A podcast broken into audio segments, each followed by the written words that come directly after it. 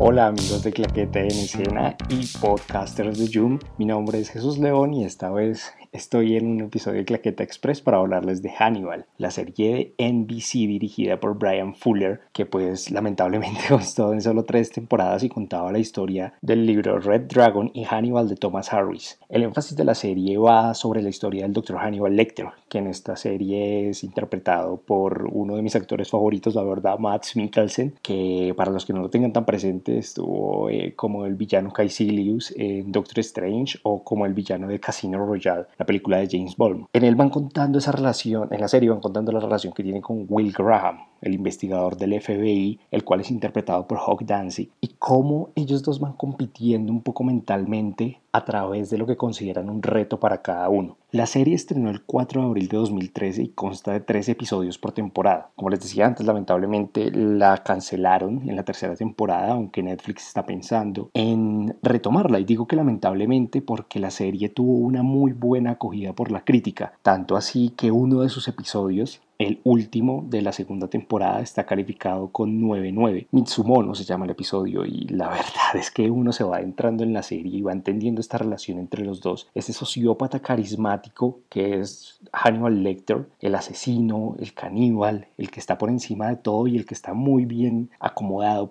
eh, a través de todo ese entramado de la policía y también esa relación que tiene con Will y con el detective Jack Crawford, que está interpretado por Lawrence Fishburne, que para los que no lo tengan tan presente es Morphe Matrix. Durante las tres temporadas se explora esa faceta carismática que tiene la relación entre estos tres personajes. La primera es cuando Hannibal consta de más poder y es donde se empieza a demostrar lo fuerte mentalmente que puede llegar a ser y cómo puede entrar en la mente de los demás. Sobre todo entra en la de Will y lo deja totalmente destruido. En la segunda es cuando Will empieza a reaccionar y se da cuenta de que el verdadero enemigo es Hannibal y lo va a hacer pagar por todo lo que ha hecho. La tercera va en torno un más a esa persecución que llegan a tener los dos, cerrando en la relación que tienen con Red Dragon y cómo evoluciona un poco la relación que tiene Hannibal y Will. Y esto acaba llevando a la relación de Will y Hannibal un paso más allá.